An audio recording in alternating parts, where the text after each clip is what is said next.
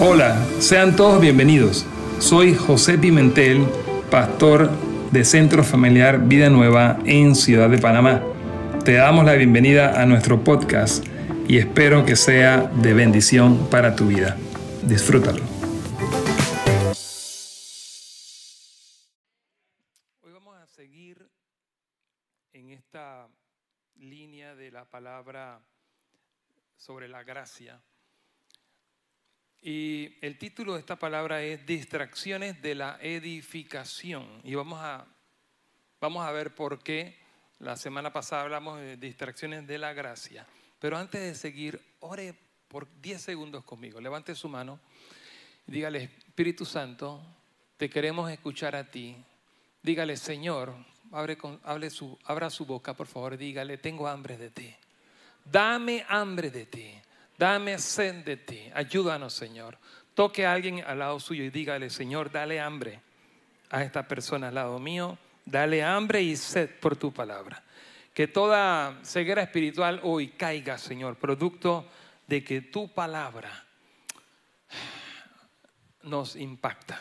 Amén. ¿Cuántos dicen un fuerte amén a eso? Bien.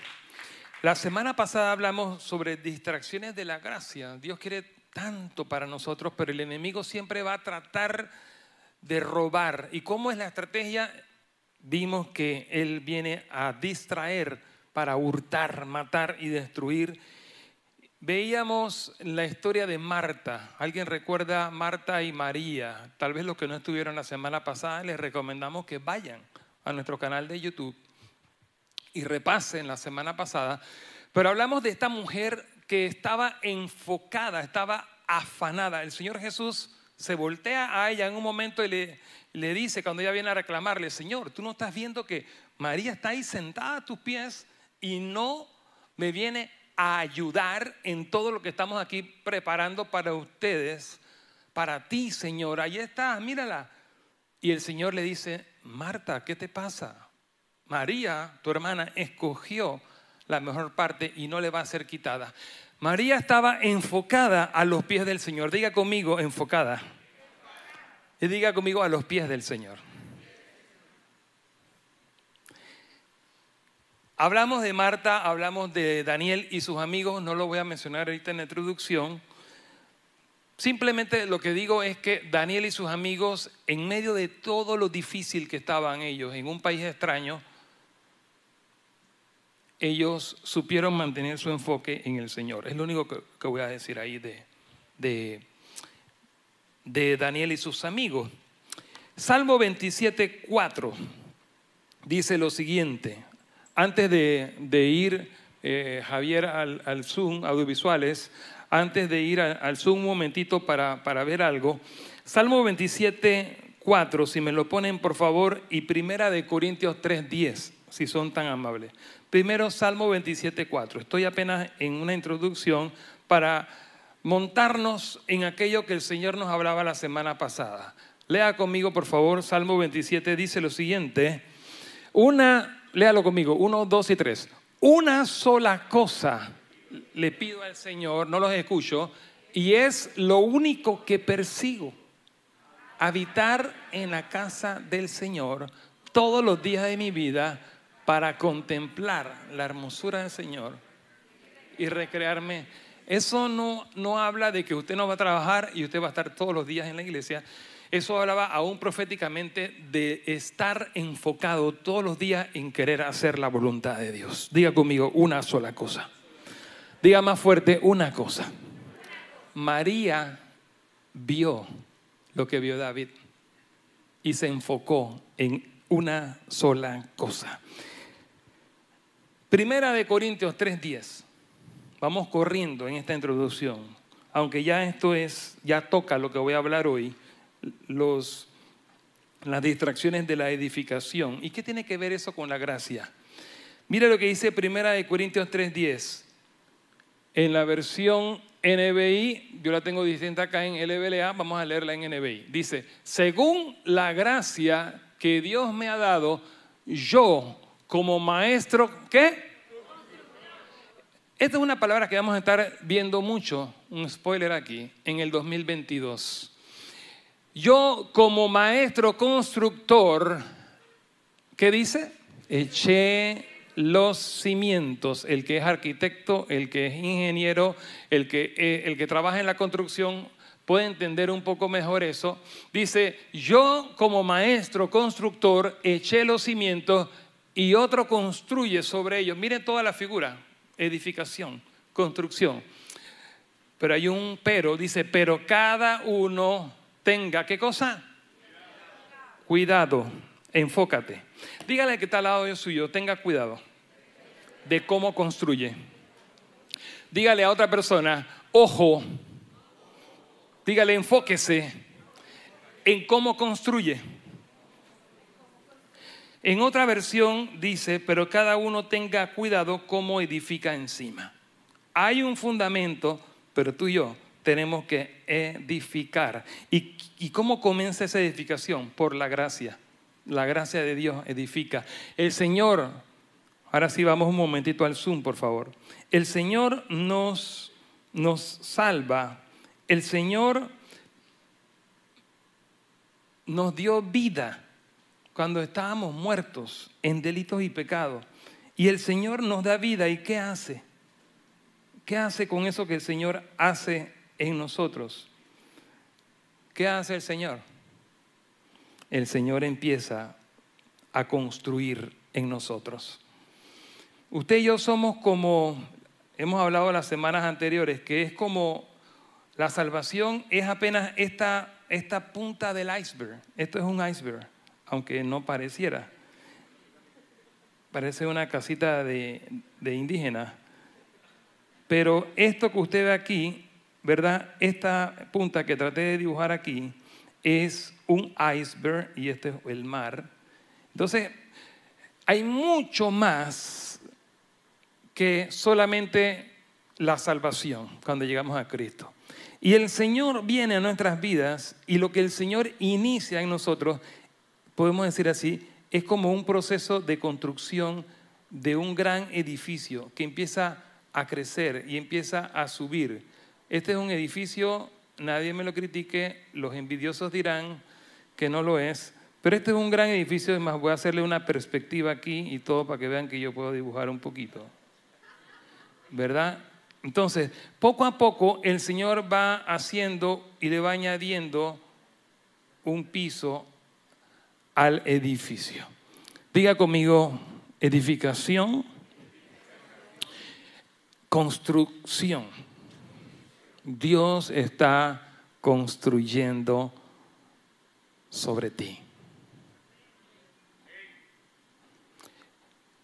Podemos hablar, este año Dios nos dio un énfasis como año de restauración, año de restitución, un año de un reset. Sin embargo, Dios nos viene hablando desde, en toda la palabra está, está implícito esto, de lo que es la edificación de su cuerpo. Filipenses 1.6, no lo tengo aquí, no lo vamos a leer, pero dice, si se lo sabe de memoria como yo, podemos decir que aquel que comenzó la buena obra en ti, ¿qué hará? El Señor inició un proceso de construcción en tu vida y en tu familia que el Señor no ha terminado y el Señor no parará, sino que el Señor te llevará y llevará tu casa a perfección. El Señor te llevará a ti a plenitud.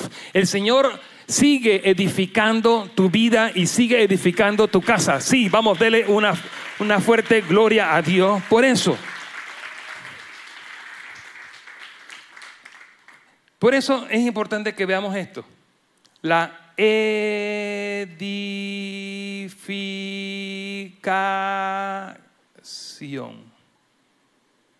Para edificar de Él y con Él pegado a su propósito eterno, porque usted, si está en Cristo, usted es parte del cuerpo de Cristo, usted es parte de Él mismo. Entonces usted, dice en otra figura en la palabra, que usted y yo somos como piedras preciosas que adornamos un edificio enorme que se llama la casa de Dios.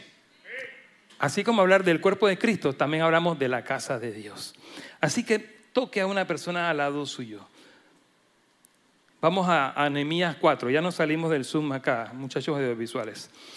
Toque a alguien al lado suyo y dígale, el Señor. Dígaselo de nuevo, con autoridad. Toque a una persona, dígale, el Señor comenzó y no ha terminado. Tiene grandes planes para ti.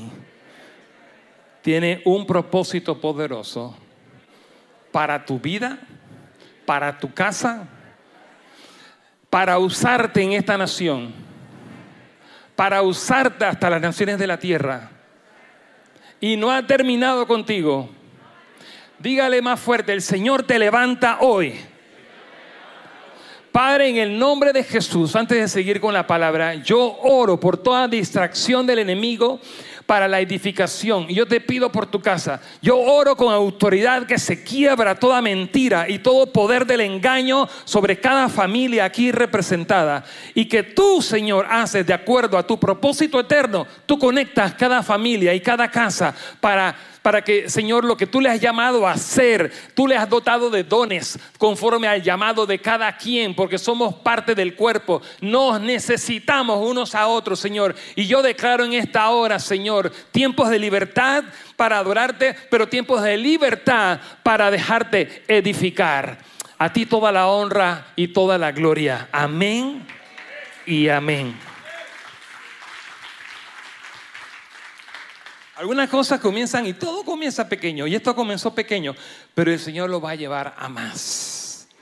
Cada casa de luz. Yo siento familia, ya ministramos allá abajo al, grupo de, liderazgo de Casa de Luz. Hemos tenido unos días maravillosos con Pretty Woman, cuatro días, wow, espectaculares.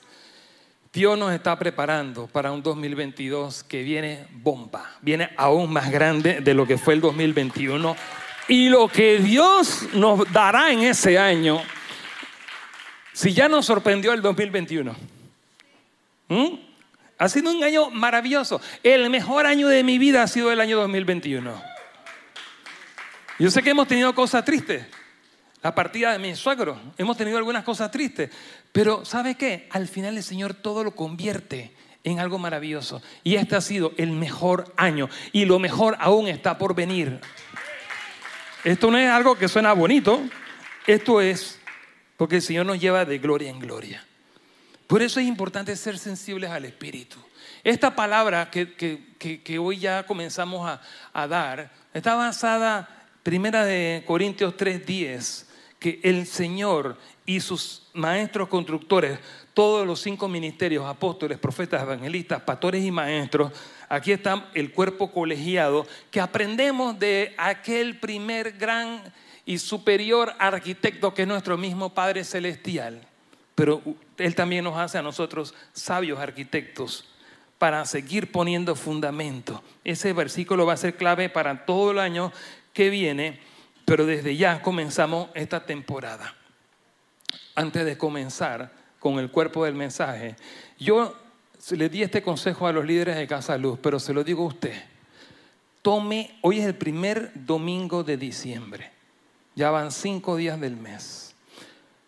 De una manera planeada, de una manera intencional, de una manera programada, busque estos 26 días que quedan del mes para un tiempo de preparación. Usted quiere ver en el 2020 lo que usted no vio en el 2021. Usted quiere ver el fruto que usted no vio en el 2021 o usted quiere ver mayor fruto o usted todavía tiene hambre por el oro. Tal vez usted este año ganó medalla de bronce, tal vez usted ganó medalla de plata, pero el Señor quiere que usted gane medalla de oro. Si usted tiene de esos valientes que tienen hambre por el oro, si usted es como ese Daniel y sus amigos que hablamos la semana pasada, que quiere ser encontrado diez veces mejores que los sabios que estaban en Babilonia, yo le quiero... ¿Cuántos hay aquí así? Vamos, ¿cuántos hay aquí con ese ADN? Yo le quiero animar a que estos 26 días que quedan sean días donde usted busque de una manera eh, eh, eh, como no lo ha hecho, usted busque de una manera enfocada, de una manera, diga conmigo enfocado, de una manera intencional, diga conmigo intencional. Busque prepararse para el año 2022. Dios quiere hablarle a usted. Él quiere hablarnos. Vamos al libro de Nehemías, por favor. Nehemías, capítulo 1, perdón, capítulo 4, versículo 1. Vamos a leer de ahí en adelante. ¿Cuántos recuerdan hace unos meses ya? ¿En qué, mes vimos Nehemías? ¿Quién recuerda? No recuerdo. ¿Alguien que me ayude? A principio de de año, es que no les entiendo. En algún momento de este año dimos Nemías. Yo pensaba que mi agenda humana, es decir, Teresa, se iba a acordar. ¿En qué tiempo dimos Nemías? ¿Abril? Gracias, Alejandro. Bueno, ¿cuántos recuerdan cuando estuvimos estudiando Nehemías?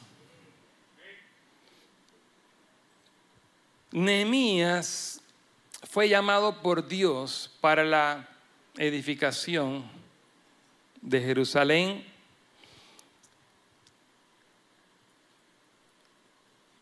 Y tal vez ya vimos algunos detalles de Nehemías, la mayoría aquí, ¿verdad? Representada, pero algunos no. Nehemías servía de asesor, dice de copero, no solamente servía el vino, sino que era un asesor, era un consejero del rey Artajerjes cuando él se entera de la situación en la que estaba la ciudad de sus padres, Jerusalén, y un gran dolor vino a su corazón por su tierra, la tierra de sus antepasados. Y Nehemías es movido realmente por el Espíritu Santo, no por la lástima, no por el dolor, sino que era de parte de Dios que venía eso. Y era en un tiempo preciso, era en un tiempo profético. El antecedente es que en el año, para decirte una fecha exacta, el 14 de marzo del año 445 antes de Cristo, sucedió eso. Nehemías recibe los poderes, los permisos de parte de, del rey Artajerjes para, eh, para reedificar a Jerusalén. Pero esto vino resultado de una palabra. El libro de Daniel, aquel que hablamos la semana pasada. Aquel Daniel en el capítulo 9 de Daniel, versículo 25, comenzando el cautiverio, Dios desde el inicio empezó a usarlo y dije, te voy a usar y, fue encontrado diez veces mejores. Y en algún momento de, su ministerio, Dios le habla y en el 9.25 vemos lo que Dios le habla y dice, Daniel 9.25, dice, voy a leerlo yo, no importa, puedes dejar la imagen ahí. En Daniel 9.25 dice, sabe pues y entiende que desde la salida de la orden para restaurar y reedificar a Jerusalén hasta el Mesías príncipe, habrá siete semanas y setenta y dos semanas se volverá a edificar la plaza y el muro en tiempos antiguos. Dios habla. Cuando ellos entraron, los judíos que fueron cautivados, fueron llevados a la fuerza, fueron llevados en contra de su voluntad. Ellos no querían ir a Babilonia no querían dejar su tierra, pero Dios les dice, vayan porque yo los estoy enviando. Y quédense allá porque van a estar por 70 años, así que no crean que van a venir rápido.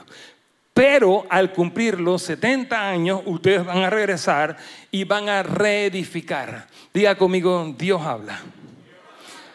Al que busca escuchar la voz de Dios, Dios le habla. Y diga conmigo también. No, no, no, no. Aguántese. Están muy rápido. O sea, digan conmigo también lo que voy a decir, no lo he dicho. Digan conmigo lo siguiente. Dios está en control. ¿Cuántos lo creen?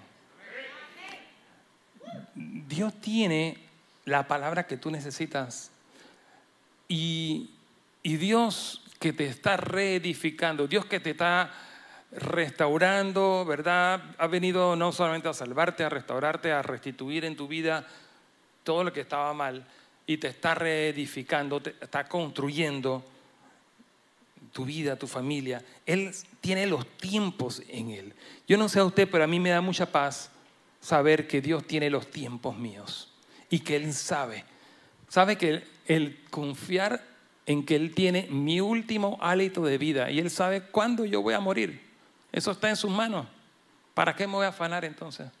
¿Para qué me voy a preocupar? Hay gente que le tiene terror a la muerte, hay gente que tiene terror al porvenir.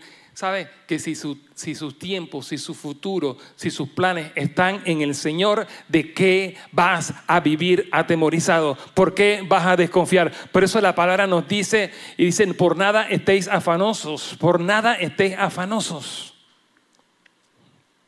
¿Cuántos están confiados en el Señor? Mire, puede ser que hay gente aquí que tiene que ser sacudida con eso. Pero Dios está en control. Y Dios está edificando. Y Dios quiere edificar todo aquel que se dispone a ser edificado. Toda familia que viene y le abre la puerta, porque Dios es un Dios de, de, principios. Y hay un principio de puertas. Si usted le abre la puerta al pecado, lo que va a entrar, ya usted sabe qué es. Si usted le abre la puerta a la desobediencia, si usted le abre la puerta a Dios.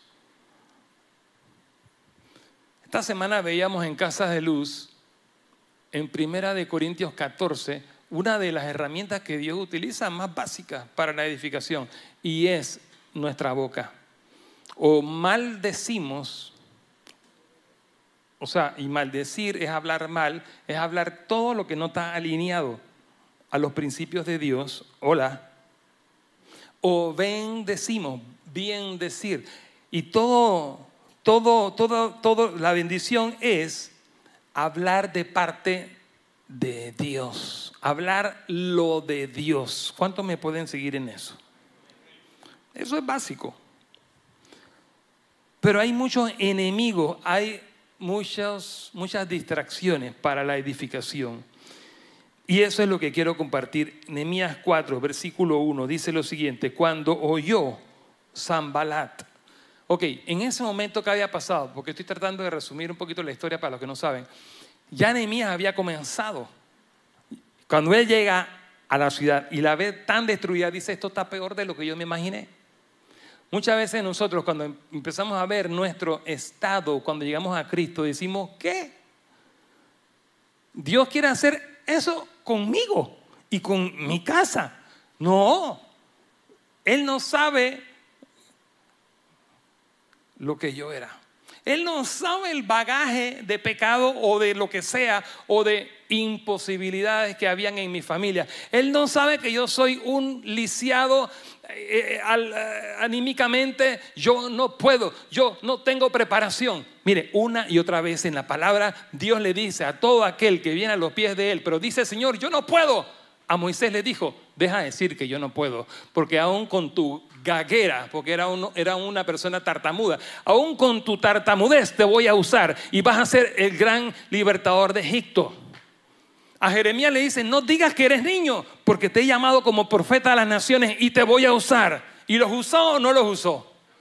A David, a David, David en algún momento en la intimidad voy a decir, Señor, yo soy el más chiquito de mi casa y no me toman ni en cuenta para el día que están buscando al rey.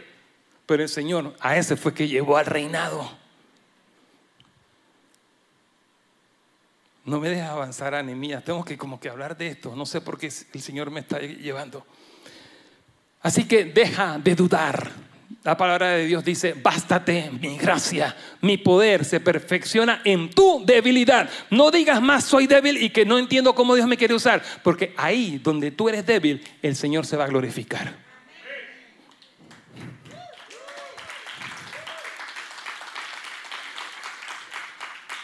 no sé si usted lo está entendiendo, pero Dios está en serio con usted.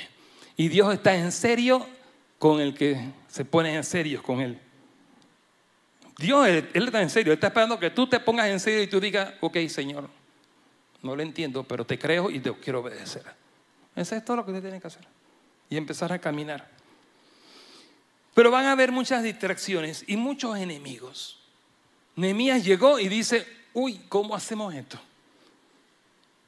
Y con las uñas empezaron a reedificar Ellos tenían un presupuesto, ellos tenían lo que el rey Artajerjes les había dado, pero tenían una cantidad de enemigos y una cantidad de distracciones. Y aquí es donde viene la historia. Nehemías 4.1 dice, cuando oyó Zambalat que nosotros edificamos el muro, mire lo que sucedió. Se enojó y se enfureció en gran manera e hizo escarnio de los judíos. Y habló delante de sus hermanos y del ejército de Samaria y dijo, ¿qué hace? ¿Quién? ¿Qué hacen estos? ¿Quiénes? Débiles judíos. ¿Era verdad que eran débiles? ¿Sí o no? En ese momento, sí. ¿Se les permitirá volver a ofrecer sacrificios? ¿Acabarán en un día?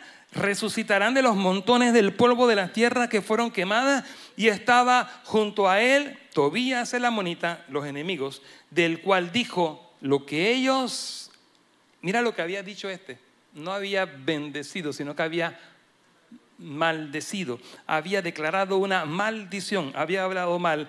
Tobías el amonita, el cual dijo lo que ellos edifican del muro de piedra, si subiere una zorra, lo derribará. Hay gente que ha venido a tu vida y dice, ay, ahora estás disque en la iglesia. Ahora di que estás di que esa cosa di que casa de luz. Hmm, si mi mamá de verdad tuviera disque, disque que lee la Biblia y mírala. Y ese marido mío, hmm, ver para creer. Ese hijo mío, dije, dije, dije, dije, porque te juzgan de acuerdo a tu debilidad. Lo primero que dice aquí, los enemigos de la edificación. Diga conmigo, enemigos de la edificación. La, diga conmigo, las voces de los enemigos de la edificación. Yo quiero animarte que en esta hora con autoridad usted no escuche las voces de los enemigos de la edificación, sino que se concentre y se enfoque y no se distraiga por las voces del enemigo, sino que escuche a la voz del que sí quiere edificarle. Porque van a decirte, ay, pero qué débil. Ah, mira, es el mismo, cayó de nuevo, pecó de nuevo. Y van a querer juzgarte o por tu pasado o por tu debilidad. Pero usted, vamos, empiece a levantar la voz del que dijo, bástate mi gracia, porque mi poder se perfecciona en tu debilidad. Vamos, alguien que le da alabanza al Señor por eso. Usted no vea ninguna maestra de kinder. Yo me acuerdo que yo tenía unos amiguitos que tenían en kinder y en primer grado algunos problemas motores o aún asuntos de que habían niños chiquitos que en un momento se hacían sus necesidades y no llegaban con tiempo al baño. Usted nunca ha visto una maestra, buena maestra por supuesto, exhibiendo al niño por un error. Madres, acabamos de hablar de resaltar a las madres. Eso no es de un buen padre, de una buena madre, decir, ah, chiquillo, mira lo que es. Diga conmigo, enemigos de la edificación ellos empezaron a juzgar, uno, la debilidad, y dos, empezaron a, declarar palabras de maldición, diciendo, no la voluntad de Dios. Dice, ah, esa porquería que están haciendo, una zorra lo derribará. Versículo 4 dice, oye, oh Dios nuestro, y empiezan a orar. Oye, nuestro, Dios nuestro, que somos objeto de su menosprecio. Y vuelve el baldón de ellos sobre su cabeza y entrégalos por despojo en la tierra de su cautiverio. 5. No cubra su iniquidad, ni su pecado se ha borrado delante de ti, porque se airaron contra los que edifican. Versículo 6. Edificamos pues el muro y toda la ciudad fue terminada hasta la mitad de su altura porque el pueblo tuvo, ¿qué cosa? ¿Qué hace el enemigo? ¿Qué quiere hacer el enemigo? Quiere distraerte. para que pare el proceso de edificación. Hay muchas cosas que pudiera predicar solamente de ese primer punto. Y definitivamente que hoy no me va a alcanzar eh, el tiempo para todo lo que tengo en mis notas. Por eso usted me ve por aquí viendo hacia dónde nos vamos y qué resumo y a, dónde salto. Pero yo creo, familia, que tenemos una palabra rema en esta mañana. El Señor no quiere que tú sigas escuchando las voces que quieren desanimarte. El pueblo de Israel, dirigido por Nehemías, ¿qué hicieron cuando tuvieron la oposición, cuando se levantaron las voces enemigas a la edificación? Empezaron a resaltar tu debilidad y empezaron a resaltar las cantidad de errores que tal vez habían, porque tal vez había algún detalle, ¿verdad? Hablando de ingeniería o de arquitectura, de que bueno, eso está un poco mal hecho, ¿ah? eso se va a caer, ¿ah? eso se va a caer. ¿ah? Una zorra se va a trepar ahí y se va a venir abajo. ¿Qué hicieron ellos? Oraron. ¿Qué haces tú? Normalmente nos desanimamos y decimos, uy, Tienes razón. Sí. Caí de nuevo. Soy pecador. Uy, tienes razón. De verdad que no me va a alcanzar la plata. Uy, tienes razón. Pues quiero, que te, quiero decirte algo en esta mañana. El pueblo oró. Como nunca Dios nos está preparando para edificar lo que no hemos visto que esta casa ha visto edificar de la parte del Señor. Dios está por hacer algo que nos va a sorprender. Y estoy como que medio dándote una palabra aquí. Dios nos está preparando para el año 2022 y nos va a sorprender familia. Por eso es que le estoy animando a que el mes de diciembre sea un tiempo de preparación también por el año 2022, pero también un tiempo muy importante estos, estos siguientes días del mes. Vamos a terminarlo en alabanza, en gratitud al Señor por un año maravilloso como fue el 2021, pero vamos a terminar eh, también preparándonos para un año glorioso, donde vamos a ver que el Señor va a hacer lo que todavía no hemos visto. Nehemías es un tipo de lo que va a suceder en el año 2022. Dice el versículo 6, ese es el resultado. Entre el versículo 5, que es la oración, y el versículo 6, pasaron muchas cosas. Diga conmigo un proceso. Es un proceso. Y aquí se ve pop, pop, pop, corto y usted no lo ve, pero ahí hay un tramo de tiempo tremendo. Donde ellos tuvieron que, mientras escuchaban el enemigo, ellos oraban y no creían lo que decía el enemigo. Obviamente es difícil. Pero ellos venían delante de Dios. Ellos venían a los pies del Señor como María. Ellos se enfocaban en, lo que era lo correcto. Ellos no estaban permitiendo que los distractores, que, los, que las distracciones, que los enemigos que se levantaban para, para que se detuviera el proceso de edificación lograran su cometido. Yo te quiero lanzar un reto hoy. ¿A quién vas a escuchar?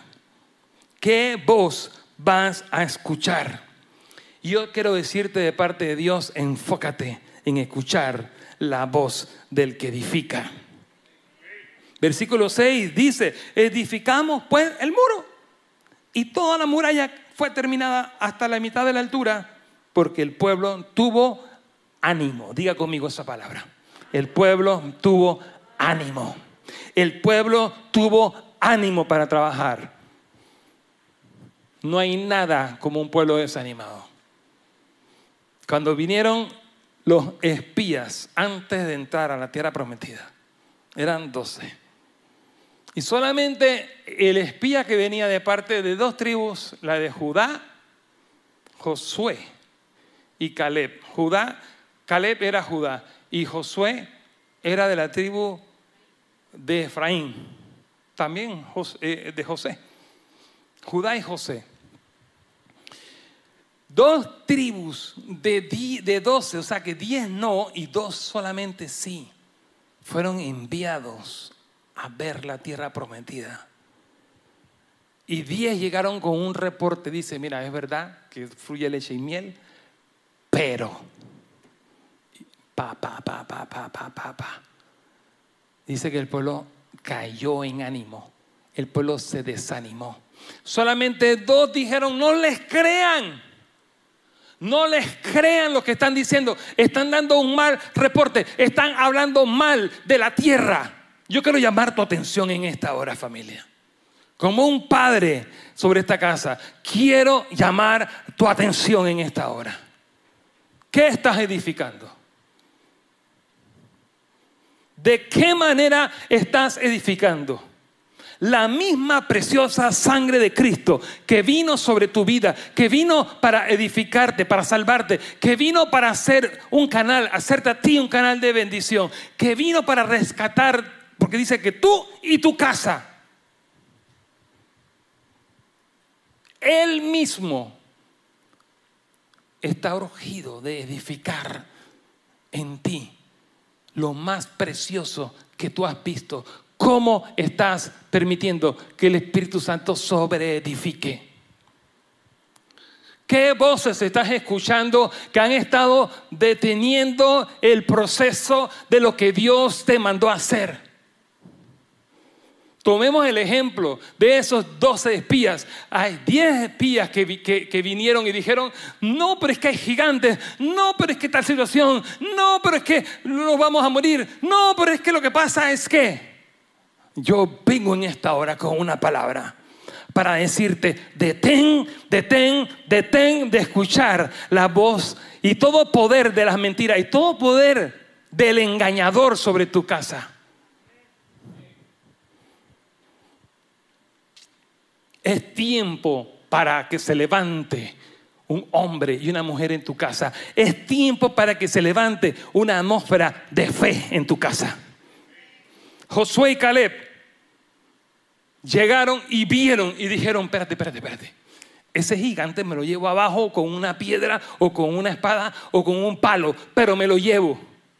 Porque yo vengo en el nombre de Jehová de los ejércitos. Yo vengo en el nombre de aquel que abrió el mar rojo, de aquel que nos ha sostenido en el desierto con maná, el que ha puesto la columna de fuego y, y la columna de nubes. Él no nos va a dejar desamparados.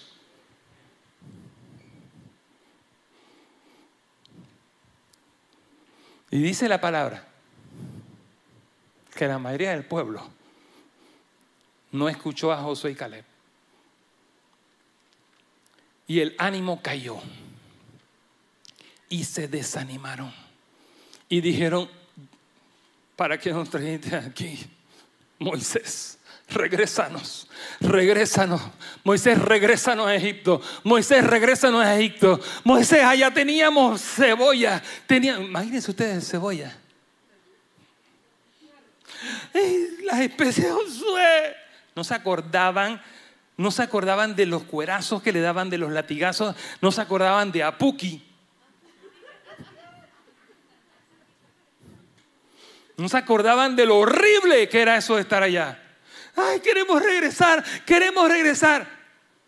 Yo quiero que en esta hora detengamos esa voz. Yo quiero que usted detenga. Yo quiero soltar esa palabra, pero usted atrápela y usted hágalo en su propia vida y en su propia casa. Este no es tiempo para regresar para Egipto. Estamos por entrar a la tierra prometida. Alguien reciba esta palabra. No es tiempo para regresar a Egipto. Olvídate que separados del Señor nada podemos hacer.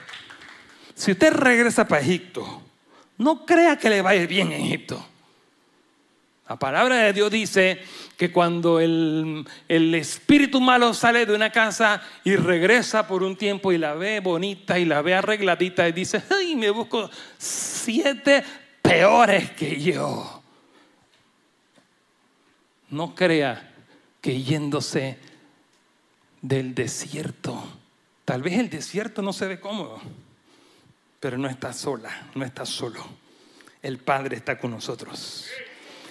El desierto es sinónimo de ese proceso de edificación. Tal vez, regresando a Anemías, tal vez ese, ese, ese momento de, de, de, recibir aquí, Anemías estaba, dice que en un momento ellos tuvieron que agarrar con una mano la herramienta de construcción y con la otra que tenían, la espada, porque la oposición era terrible. Pero ellos no echaron atrás para Egipto. En este caso hubiera sido Babilonia o simplemente echar para atrás y soltar las herramientas, sino que ellos se mantuvieron creyendo.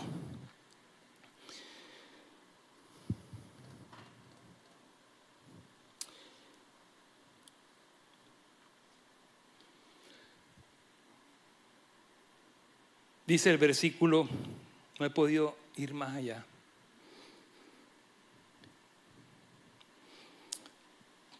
Pero los enemigos, las distracciones de la edificación van a ser muchas.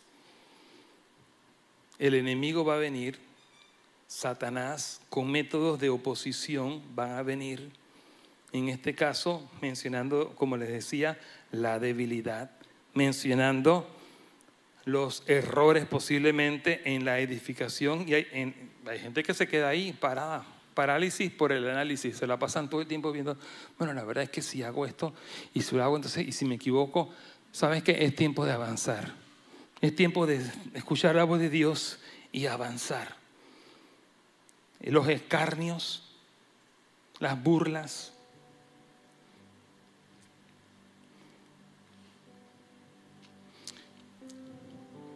Estoy leyendo algunos, algunos puntos que tenía preparados la incredulidad, la duda.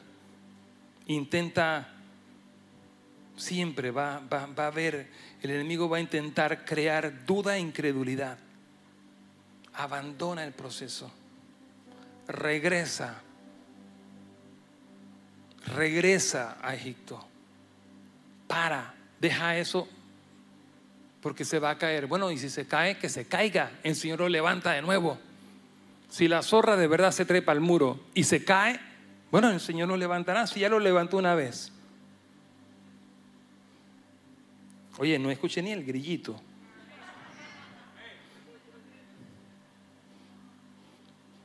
Ellos decían, wow, ¿van a acabar en un día? La mofa del enemigo venía para sembrar duda e incredulidad. Pero saben que ellas no acabaron en un día, por supuesto, pero acabaron en un tiempo récord. Acabaron en 52 días. ¿Qué me, ¿Qué me enseña eso? ¿Qué te enseña eso, familia? Posiblemente, posiblemente la obra que el Señor comenzó y que, y que hará en mí, tal vez no me lleve, por usar cualquier ejemplo, tal vez no me lleve a mí a hacer, ay, no sé qué ejemplo poner. Ellos estaban diciendo, burlándose, un día, en un día no lo van a terminar. Y ahí hay mentiras que el enemigo trae para distraernos. Hay palabras que el enemigo a veces usa nuestra propia familia para sembrar duda e incredulidad. La duda es una de las principales armas que Satanás va a usar contra los creyentes.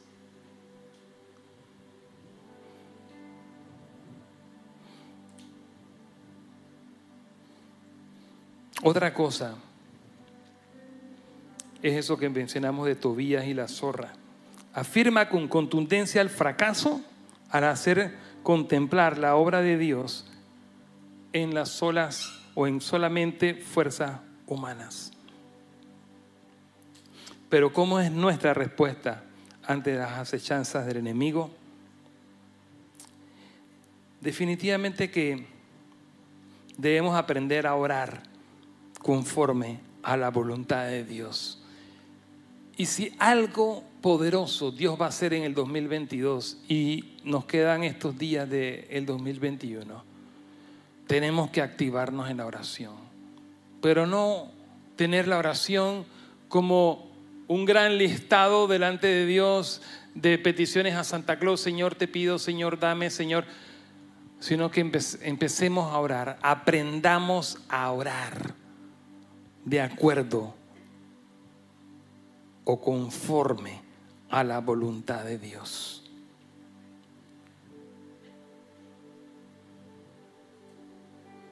Voy a pedirle al grupo alabanza que pase mientras cierro esta parte.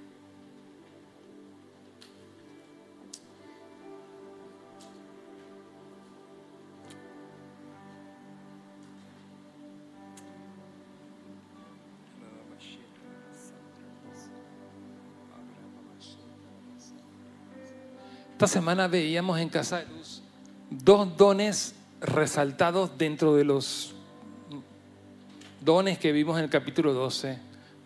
El don de lenguas y el don de, de profecía. Y son dones que tienen que ver con la edificación del cuerpo. Yo creo que con mucha solemnidad en esta hora usted se ponga en una actitud del Espíritu. Y permita que el Espíritu Santo le hable.